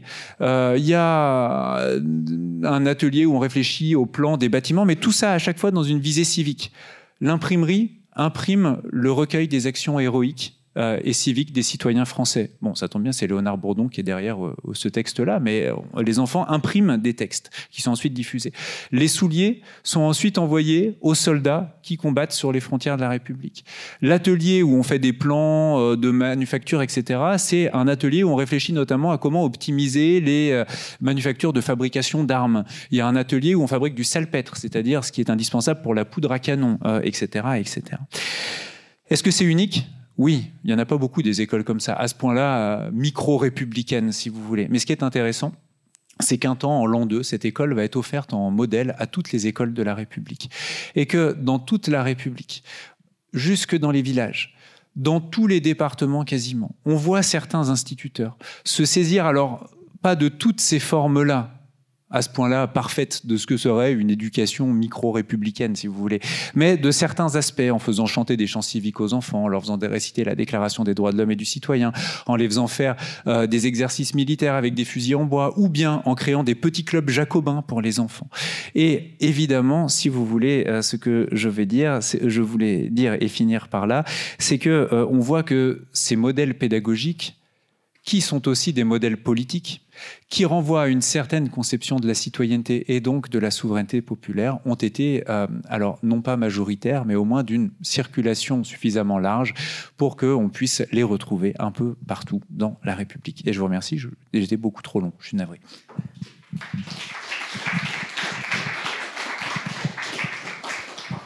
Merci, merci beaucoup, comme Simien. Du coup, je pourrait résumer cette intervention à la fameuse phrase de Danton après le pain, l'éducation est le premier besoin du peuple. Et euh, cette éducation, elle passe, euh, en l'occurrence, par euh, nouvel habitus, euh, un ethos euh, chez les sans-culottes. Je me permets donc du coup de, de faire une petite promotion pour ce paquet que euh, nous avons réédité, paquet de cartes avec le citoyen Virgile Miletto qui est dans la salle, et qui est donc un paquet de cartes de l'an 2, où le roi, la reine et le valet disparaissent. Hein. Vous savez qu'on abolit la monarchie. Dans la Constitution de 93, on avait aussi aboli la domesticité. Donc même le valet disparaît au profit de, des génies sans culottes pour, à la place du roi, des euh, libertés à la place de, euh, des dames et des égalités à la place euh, de, du valet. Donc, si ça vous intéresse de jeter un, coup d'œil sur ce, sur ce paquet de cartes un peu revisité, mais qui est une, une réédition euh, d'un paquet de l'époque, l'éducation passe aussi par le jeu. Et euh, c'est évidemment important. Donc, euh, donc il y a les bonnets phrygiens ou dits phrygiens, il y a les, piques, il y les, y a les sabots, il y a les vestes les vestes carmagnoles, et il y a aussi les jeux. et donc, ça me paraît important de le rappeler. Et puis, et puis, bon, je vais faire aussi un lien avec la journée et puis faire un lien avec la fédération francophone de débat pour rappeler que finalement, puisque c'est un peu le, un des mots d'ordre de la Fédération francophone de débat et une de ses volontés, c'est de réintroduire le plus possible l'art oratoire dans le système éducatif français. Et j'ai parlé tout à l'heure d'un moment d'explosion d'art oratoire c'est vrai que chez les enragés, c'est particulièrement présent. On a parlé donc de Jacques Roux, euh, de euh, Pauline euh, Léon ou de Claire Lacombe. On pourrait parler aussi d'un autre qui s'appelait Varlet et qui se déplaçait avec son, espèce de tribunal à rang portatif quoi, pour faire ses, discours dans la rue. On a parlé de Camille Desmoulins, qui lui n'était pas un enragé, qui était un indulgent, mais qui, bien que bègue, s'est découvert une, une, une passion pour l'art oratoire. Euh, mais euh, je voulais vous lire ce petit extrait euh, du, dernier discours de l'archange de la Révolution, ou de la terreur, ça dépend pour qui, à savoir Saint-Just, donc, qui monte à la tribune le 9 Thermidor. Donc la veille, Robespierre a fait un discours D'habitude, les discours de Robespierre sont bons. Celui-ci était quand même assez mauvais, il faut bien le, dire, en tout cas stratégiquement assez mauvais. Euh, et, donc, dans la nuit du 8 au 9 Thermidor se passe plein de choses euh, dont bon, certaines qu'on connaît, d'autres qu'on connaît moins. Disons que, euh, pour parler en termes robespierristes, la horde des fripons s'organise. les Fouché, italiens, Barras et autres peut-être prévoient le coup de théâtre qui va avoir lieu. Et euh, Saint-Just, donc, le lendemain, monte à la tribune, je crois qu'il vers 11 heures, si ma mémoire est bonne, et il fait ce discours qui dure une vingtaine de minutes euh, pour défendre euh, Robespierre. Et donc j'aimerais vous lire seulement ce, petit passage. Donc il est en train de défendre Robespierre, d'expliquer que, contrairement à ce qu'on dit, ce n'est pas un tyran, et il demande ce qu'on lui reproche. Et voilà qu'il dit, on le constitue en tyran de l'opinion. Il faut que je m'explique là-dessus et que je porte la flamme sur un sophisme qui tendrait à faire proscrire le mérite. Et quel droit exclusif avez-vous sur l'opinion, vous qui trouvez un crime dans l'art de toucher les âmes? Trouvez-vous mauvais que l'on soit sensible? Êtes-vous donc de la cour de Philippe, vous qui faites la guerre à l'éloquence? Un tyran de l'opinion? Qui vous empêche de disputer l'estime de la patrie, vous qui trouvez mauvais qu'on la captive? Il n'est point de despote au monde, si ce n'est Richelieu, qui se soit offensé de la célébrité d'un écrivain. Est-il un triomphe plus désintéressé? Caton aurait chassé de Rome le mauvais citoyen qui eût appelé l'éloquence dans la tribune au harangue le tyran de l'opinion. Personne n'a le droit de stipuler pour elle, elle se donne à la raison, et son principe n'est pas le pouvoir des gouvernements. La conscience publique est la cité, elle est la sauvegarde du citoyen. Ceux qui ont su toucher l'opinion ont tous été les ennemis des oppresseurs. Démosthène était-il un tyran? Sous ce rapport, sa tyrannie sauva pendant longtemps la liberté de toute la Grèce. Ainsi, la médiocrité jalouse voudrait conduire le génie à l'échafaud. Et bien comme le talent d'orateur que vous exercez ici est un talent de tyrannie, on vous accusera bientôt comme des despotes de l'opinion. Le droit d'intéresser l'opinion publique est un droit naturel, imprescriptible, inaliénable, et ne voit d'usurpateur que parmi ceux qui tendraient à opprimer ce droit. Avez-vous vu des orateurs sous le sceptre des rois? Non. Le silence règne autour des trônes. Ce n'est que chez les peuples libres qu'on a souffert le droit de persuader ses semblables. N'est-ce point une arène ouverte à tous les citoyens? Que tout le monde se dispute la gloire de se perfectionner dans l'art de bien dire, et vous verrez rouler un torrent de lumière qui sera le garant de notre liberté, pourvu que l'orgueil soit banni de notre République. Immolez ceux qui sont les plus éloquents, et bientôt on arrivera à celui qui les enviait et qui l'était le plus après eux. Un censeur royal serait contenté, se serait contenté de dire Vous avez écrit contre la cour et contre monseigneur l'archevêque. Mais qu'avons-nous donc, fait de notre raison? On dit aujourd'hui à un membre du souverain Vous n'avez pas le droit d'être persuasif. Autrement dit, c'est injuste quelque part. Enfin là, je tire un peu la couverture, mais euh, essaye de mettre en avant le fait que L'art oratoire, comme la République, comme les principes démocratiques, quelque part, ça s'apprend, ça se transmet. Et du coup, c'est un moyen d'arriver aussi à la République. La République, euh, elle ne vient pas ex nihilo, effectivement, elle doit se, se, construire. Je pense donc à cette phrase euh, de Danton après euh, Le pain, l'éducation est le premier besoin du peuple, puisque vous avez parlé du droit à l'existence. Pour moi, là, il y a les deux éléments du droit à l'existence, c'est-à-dire le pain, euh, le pain du corps et le pain de l'esprit, quelque part, qui permettent euh, de, fonder la République. Mais toutefois, il y a eu un, débat, un débat. Finalement, je vais prendre juste deux exemples de, euh, de projets éducatifs. Le projet de Condorcet, qui met l'accent sur l'instruction, mais qui dit, qui se méfie de l'éducation, qui voit ça presque comme une sorte de, de propagande intrusive, et de l'autre, euh, les projets comme celui de Saint-Fargeau, enfin Feu Saint-Fargeau, puisqu'il est lu par Robespierre à l'Assemblée, qui insiste beaucoup sur cette dimension de l'éducation.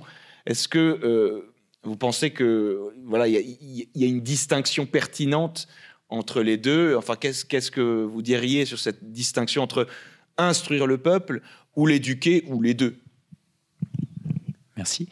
Euh, l'opposition entre Condorcet et Le Pelletier est quasiment canonique. C'est quelque chose qui revient, qu'on a beaucoup entendu au moment du bicentenaire, entre une éducation, celle de Condorcet, qui serait moderne parce qu'elle anticiperait la nôtre, elle serait euh, quelque part euh, émancipatrice, un peu parée de, tous les atours. Et, les républicains de la Troisième République en ont fait une sorte d'anticipateur de leur propre œuvre. Et Le Pelletier, qui aurait plutôt fait une proposition lue effectivement par Robespierre, qu'aurait quasiment, elle serait plutôt une anticipation des régimes totalitaires du XXe siècle, pour le, dire rapidement. Et euh, bon, il me semble que ce, dualisme-là est d'abord représentatif d'un moment historiographique, celui des années 80. Euh, il me semble que ce qu'on peut dire, c'est que les deux approches sont très différentes. D'abord parce que le Pelletier, enfin Condorcet imagine une hiérarchie complète de l'instruction publique euh, assez complexe, mais qui formerait une sorte de, quatrième pouvoir quelque part au sein de, euh, au sein de la, de la cité. Euh, et, le Pelletier, lui, insiste en réalité surtout sur le degré élémentaire et il base ça seulement sur des internats qui seraient obligatoires où les enfants iraient de mémoire, ça doit être de 5 à 12 ans pour les, les garçons, de 5 à 11 ans pour les filles. Enfin, dans le détail, c'est plus peut-être, enfin, voilà, où les enfants seraient arrachés à leurs parents. Euh, ce qui est intéressant d'ailleurs, c'est le motif de, motif de l'internat ici, qui depuis en fait la, la, la Renaissance quasiment est une sorte de figure idéale pour réfléchir à l'éducation, parce que tout simplement avec l'internat, on enlève l'enfant au milieu familial, et à partir de là, comme on, l'arrache à ce substrat familial par lequel les, les, inégalités reviennent sans arrêt, eh bien, on peut réfléchir à faire une cité d'ego euh, quelque part. Euh, et, c'est cette idée qu'il y a chez Le Pelletier. Néanmoins, euh, là où je dis qu'il la différence d'approche, elle existe, mais elle existe entre bien d'autres, c'est-à-dire qu'en fait, la canal qui se reprend, qui se réclamera certains égards des idées de Condorcet, ne fait pas les mêmes propositions que Condorcet. La Canal, qui a travaillé avec Donou, verra Donou faire d'autres propositions encore que celles de la Canal. Euh, les montagnards sont, on ne peut plus diviser entre eux, c'est-à-dire que si on prend deux montagnards euh, tels que euh, Gilbert Rome ou Jambon Saint-André, c'est pas du tout la même chose. si on prend deux Girondins tels que Condorcet ou Rabot-Saint-Étienne, on est aux opposés aussi. Et en fait, les clivages politiques sont assez impertinents pour comprendre les projets d'instruction. et il y a vraiment beaucoup, il y a beaucoup de points communs et en même temps beaucoup de différences d'un auteur à l'autre, ce qui n'est pas normal après tout. Euh, mais ce que je voudrais dire surtout, c'est à quel point, en fait, contrairement à quand on durcit les lignes, à ce qu'on a tendance à dire, en gros, euh, euh, Condorcet aurait tout mis sur l'instruction, c'est-à-dire parler à la raison, et, former la raison pour permettre aux gens de penser par eux-mêmes. Quand Le Pelletier aurait tout mis sur l'éducation, c'est-à-dire parler au sentiment, au cœur, quelque part, plutôt, et au corps également, c'est un peu plus compliqué. D'abord parce que Condorcet en fait n'évacue pas la question euh, de la morale et il dit qu'il faudra enseigner les droits, les devoirs civiques, il faudra enseigner la morale civique, etc. Parce qu'il a bien conscience que une éducation qui serait purement intellectuelle serait condamnée à échouer, euh, notamment face à une éducation religieuse qui elle fait appel aux sentiments, aux émotions, euh, etc. Et Le Pelletier lui-même n'évacue pas toute formation intellectuelle puisque ces établissements sont d'abord des endroits où on apprend à lire, écrire, compter, etc. Mais évidemment qu'il y a des différences d'approche entre les deux. Bien, nous allons maintenant faire passer le micro dans la salle. Je vous demanderai, même si on peut très bien parler sans micro, mais là c'est pour l'enregistrement, donc de bien parler dans le micro. Oui, je vous remercie, citoyen président, de laisser le débat se passer dans la salle, parce que je dois dire que j'ai je, suivi avec beaucoup d'attention ce que vient de dire Combe, Simien, et je m'y retrouve beaucoup, mais ce qui m'ennuie, pour dire les choses simplement et rapidement, c'est que vous avez présenté tous les deux, et surtout vous, une, une lecture qui est tellement unifiée et unifiante qu'on ne peut pas s'y retrouver. Euh, et ne serait-ce que tout simplement parce que vous avez commencé, c'est un point de détail, mais le diable, n'est-ce pas? C'est citoyenne. Mais citoyenne, ça n'a jamais été un mot employé. Ça a toujours été un mot refusé par les révolutionnaires. Le mot citoyen n'est devenu courant qu'en 1795, quand le mot ne voulait rien dire. Donc, si vous voulez, rien que ça, je dis, arrêtons d'être dans les récits consacrés. Les récits consacrés, il n'y a pas eu de révolutionnaire en 89. Il n'y en avait pas. Il n'y en avait pas un. Les révolutionnaires, allez, 91. Le mot contre-révolutionnaire, c'est déjà décembre 90. Le mot révolutionnaire, c'est six mois après.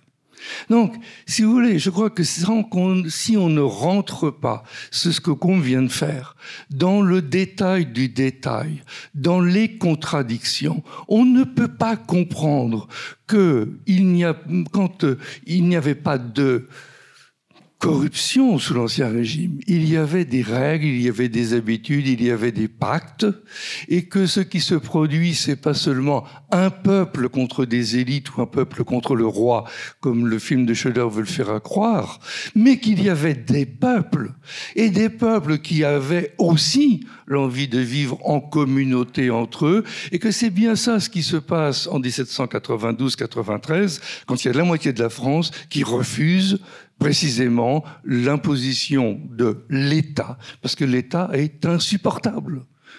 Et que c'est ça la contradiction complète. Nous vivons dans ces jeux dont Com a fait un certain nombre, euh, auquel il a fait un certain nombre d'allusions, dans ces jeux d'ajustement. Euh, ce qu'il dit sur le 15 septembre, abroger le 17, mais il a parfaitement raison. Mais ça veut dire aussi que précisément le 17 et la loi des suspects et le 5 septembre qui avait précédé, on avait imposé aux assemblées sectionnaires deux jours de réunion seulement. Donc, quand les, élèves se réunissent deux jours seulement, c'est pas la République, c'est le contrôle du, du, comité de salut public et de, la, Convention nationale qui ont limité le pouvoir des sans-culottes. Et alors, si vous voulez, moi, j'avoue que, alors, hein, quand même, que les garçons portent des fusils. Et elles font quoi, les filles? De la charpie. Alors, on va parler d'égalité? Ah non, non. Sûrement pas. Bon, et, les filles, c'est un an de moins d'école. Les institutrices sont moins payées que les, instituteurs. Alors, non, non. Et puis, euh, les Varley, Roux, Pauline Lacombe et, Claire, euh, Pauline Léon et Claire Lacombe, pour qui j'ai quand même euh, beaucoup d'amitié, qu'est-ce qu'ils font? On les jette en prison. Bon, Roux est abandonné par Hébert et les sans-culottes et va mourir en prison, se suicider pour éviter d'être guillotiné.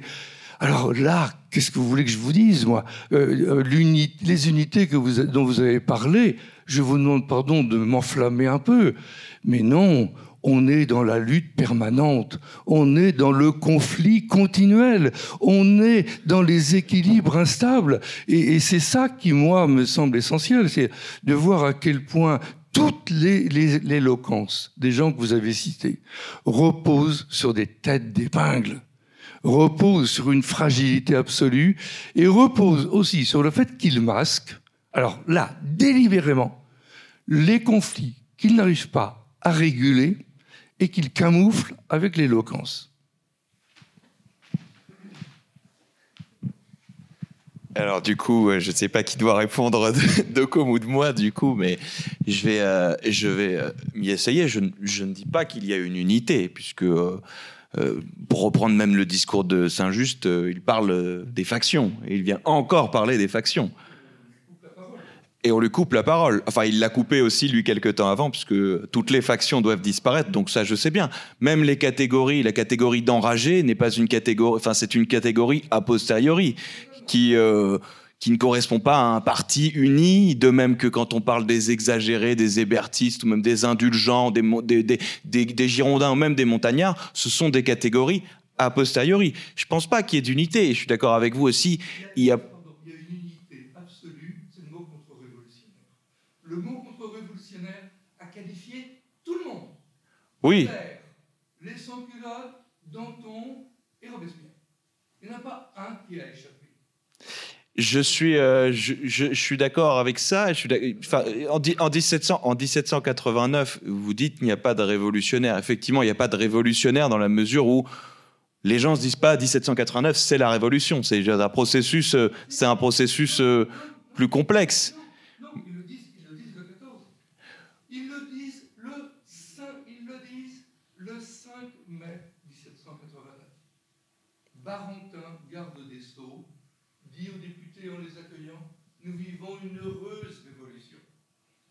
Oui, mais le terme, il, le terme, il existe avant. Euh, on parle des tous les livres qui, parlent de, des révolutions de, l'Antiquité euh, sont aussi parlent aussi de révolution. Le terme de révolutionnaire, euh, c'est un terme qui est effectivement assez flou. La question, c'est de savoir est-ce qu'il y a des républicains en 89 Apparemment très peu.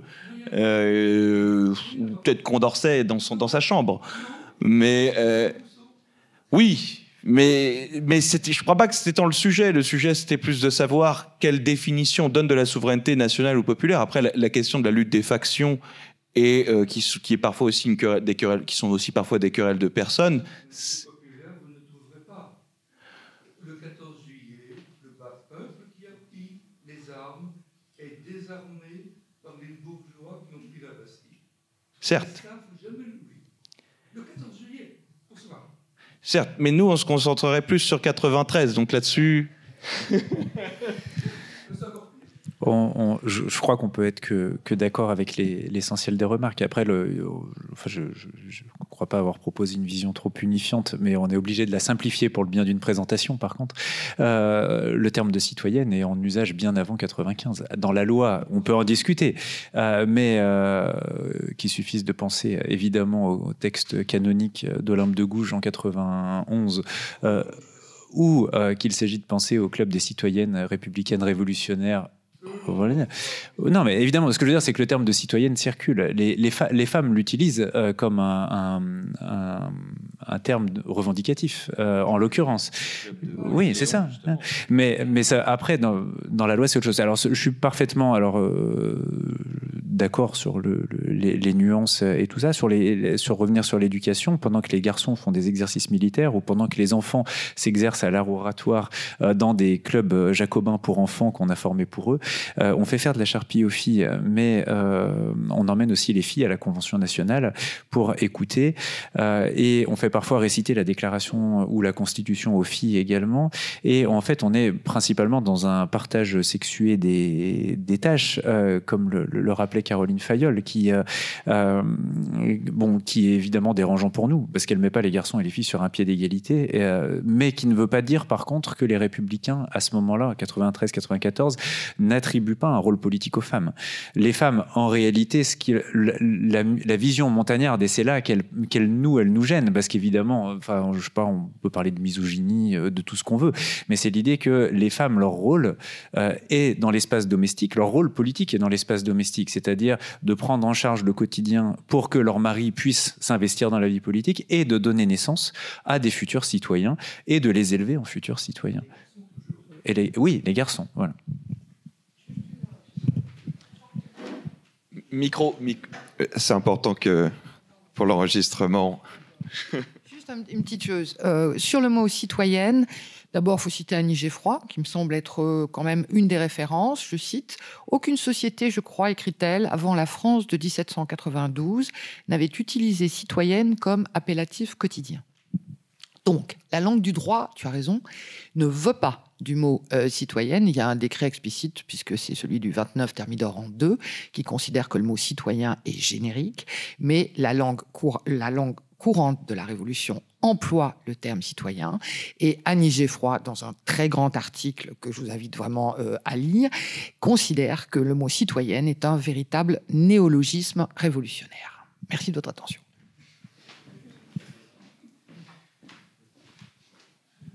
Est-ce que on a d'autres interventions? Oui. Sur euh, l'unité de la sans-culotterie, euh, il y a quand même des interrogations. L'attitude des sans-culottes parisiens, le 9 Thermidor, qui laisse faire.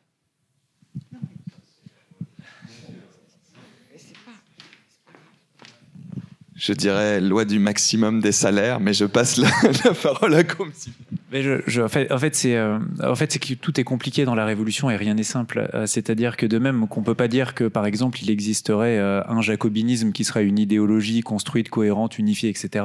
De même, moi j'ai essayé de, de, donner des éléments d'unité à la sans-culotterie puisque même on, on, eu conscience qu'il pouvait y avoir quelque chose qui se résumait sous l'appellation sans-culotte. mais en fait la sans-culotterie est aussi diverse à bien des égards et déjà sa composante féminine et sa composante masculine sont pas pareilles et qu'ensuite il y a des, des sections qui sont euh, plus ou moins radicales, qu'il y, a des, il y a des parties de la sans-culotterie qui sont plus ou moins sous l'influence des enragés, d'autres moins. Enfin, tout ça est, de toute façon compliqué. Sur le 9 Thermidor, euh, ensuite, évidemment, euh, c'est banal de le dire que précisément le mouvement sans culotte a très peu répondu globalement, mais c'est aussi le fruit de, mois et de mois de mise au pas du mouvement sans culotte par la Convention nationale, en partie. et c'est la bon, je, vois Anne qui, qui, a l'air d'être pas d'accord, mais globalement, euh, la convention aura, la convention dominée par les montagnards depuis septembre-octobre 93 s'est donné euh, beaucoup de mal pour dévitaliser en partie le mouvement populaire en réduisant la enfin en interdisant la permanence de ces sections, en fermant ces clubs ensuite, en interdisant les banquets civiques de Messidor en deux, enfin bon, tout un tas de choses. Et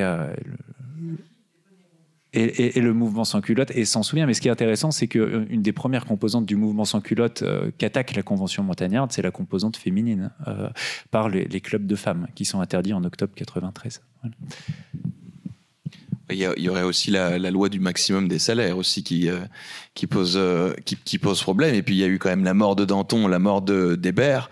Euh, les sans-culottes sont quand même surtout des gens des cordeliers. Euh, si on a supprimé leur base, qu'on s'est débarrassé de Pache au profit de Florio Lescaut, on a tout un personnel aussi qui n'est plus tout à fait sans-culotte. Je suppose qu'il y a cet aspect-là aussi qui joue. Et il pleut ce jour-là. oui, c'est vrai. Euh, comme le 9 Thermidor, c'est la victoire de ce, que tu as admirablement montré, de ton école républicaine. Colin Jones va sortir un livre sur le, 9 Thermidor, qui est déjà sorti d'ailleurs, et, et donc c'est pas ça du tout qui montre.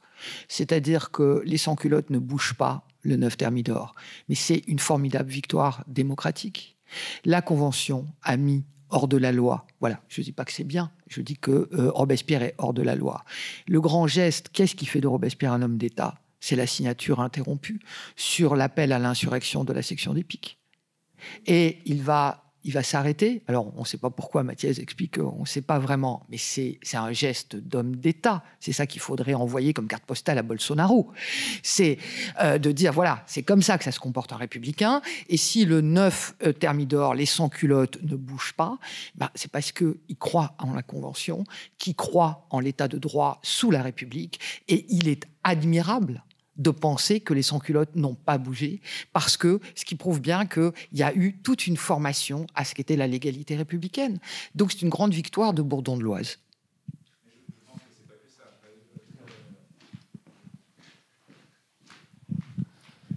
Un moment citoyen. Non, mais évidemment que, tout ça est important et que le, livre de Colin Jones sur le 9 Thermidor et, sa façon par ailleurs de prendre le 9 Thermidor minute par minute est, à la fois intéressant et, précieux. Euh, et, la mise hors de la loi arrête d'abord aussi Robespierre euh, lui-même. Enfin, précisément dans ce que tu dis, c'est la fin de la partie parce qu'il a été mis hors de la loi et, que l'importance qu'il plaçait dans la loi l'empêche. Mais je, pense quand même, bon. Euh, ah, ça renvoie à des lectures plus anciennes que Colin Jones, que, qu'à un moment il y a eu rupture quand même entre le mouvement sans culotte et, toute une partie des montagnards. Euh, en, je veux dire, deux semaines avant, j'en reparle une troisième fois, je suis désolé parce que j'adore l'événement, mais euh, la manière dont s'arrêtent les banquets de Messidor, par exemple, euh, voilà, avec le rapport de Barrère qui euh, est relu ensuite avec le soutien de Robespierre aux Jacobins, illustre bien à quel point on, on évolue dans deux états d'esprit assez radicalement différents tout de même désormais. Voilà. Pourrait en parler des heures. Euh, est-ce que d'autres personnes voudraient intervenir sur la question, soit de l'éducation, soit de la souveraineté nationale, de la souveraineté populaire? Oui? Citoyen.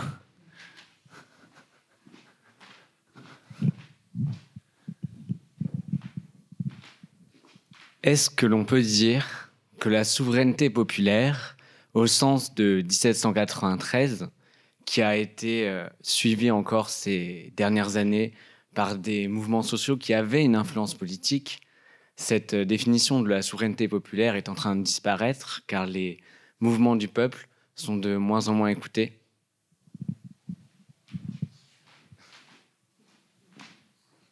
Alors là, c'est une question plus, politique qu'historique, j'ai envie de dire, encore qu'elle mériterait une analyse historique. Ah, bah du, coup, c'est moi qui réponds. Euh, c'est toujours compliqué.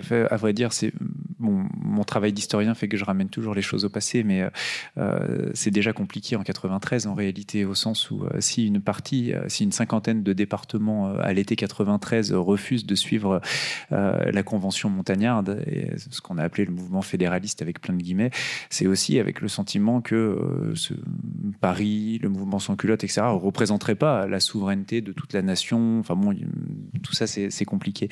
Euh, je répondrai par une pirouette à votre question euh, aussi en disant que ce qui est fascinant, en tout cas, ça me fascine comme ça a fasciné d'autres historiens avant, c'est à quel point dès qu'il y a un mouvement social un tout petit peu long, une grève un tout petit peu massive, comment on voit ressurgir des articles de la Constitution de 93 ou des citations de, Robespierre, de Saint-Just, etc., qui portent une conception de, la souveraineté qui est, qui est celle de, euh, de 93. Mais à vrai dire, le problème, c'est que ces gens-là, et si j'ai bien compris le, le coup de fil qui m'a passé, ce que Claude Mazoric aurait voulu évoquer, euh, c'est qu'eux-mêmes réfléchissent beaucoup à, la contradiction qu'il y a entre une souveraineté qui est une, indivisible, euh, inaliénable, imprescriptible, qui appartient à tout le monde, etc., et le fait d'être quelques-uns à gouverner.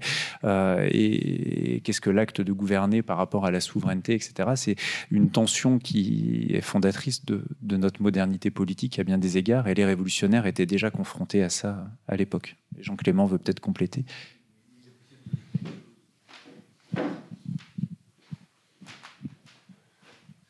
pardonnez-moi de reprendre la parole, mais sur cette question de peuple, qui était un, un, mot qui a été employé continuellement, avec des sens euh, qui ont varié absolument en permanence. On n'a aucune définition du peuple, nulle part, jamais, qui soit acceptée d'une façon euh, par l'ensemble de la communauté et d'une façon durable. Là, c'est euh, euh totalement, variable en fonction des circonstances. Je voudrais prendre un seul exemple qui peut paraître paradoxal, mais en fait qui ne l'est pas. En janvier 1793 quand on discute au moment du procès du roi de l'appel au peuple.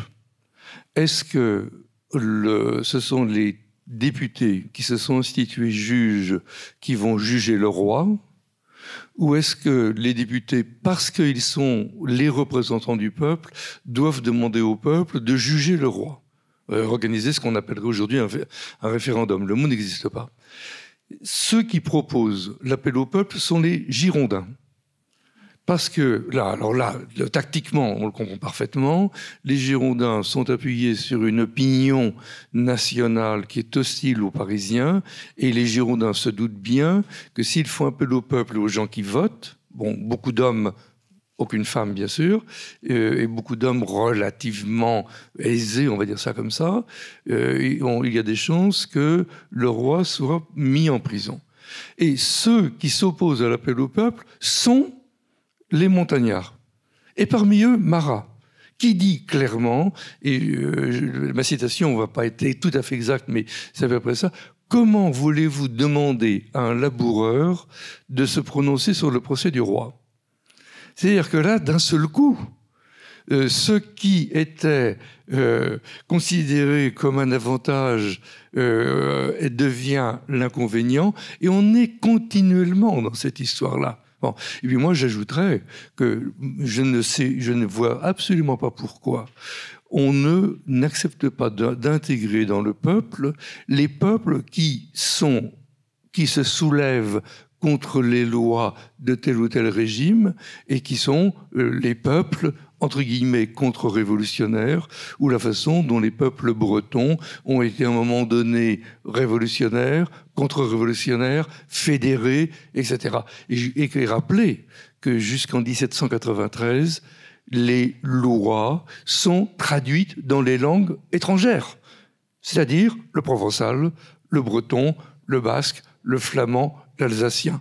Donc euh, là, ah, enfin moi, je suis effrayé toujours de voir cette unité d'une nation sur un mot qui n'a jamais été fixé et sur une unité sur une euh, d'un mot symbolique qui ne représente là qu'un enjeu politique fluctuant. Et c'est pas tout ça, c'est pas négatif. C'est pas pour tout jeter. C'est pour dire, voilà, quand on manifeste aujourd'hui, quel peuple veut-on faire? Et avec qui? Et c'est ça la question, sans, se faire d'illusions. Et ce sera le mot de la fin. Je suis navré. Euh, il faut que nous que nous mettions un terme à cette première table ronde, car euh, ensuite euh, viendra celle à 14 heures sur le droit, notamment à l'existence et le droit à la subsistance. Et comme il est l'heure de manger, je propose que nous accédions tous à ce droit à la subsistance. Merci à toutes et tous, citoyens, citoyennes, peuple français et d'ailleurs, et comme on disait naguère, salut et fraternité.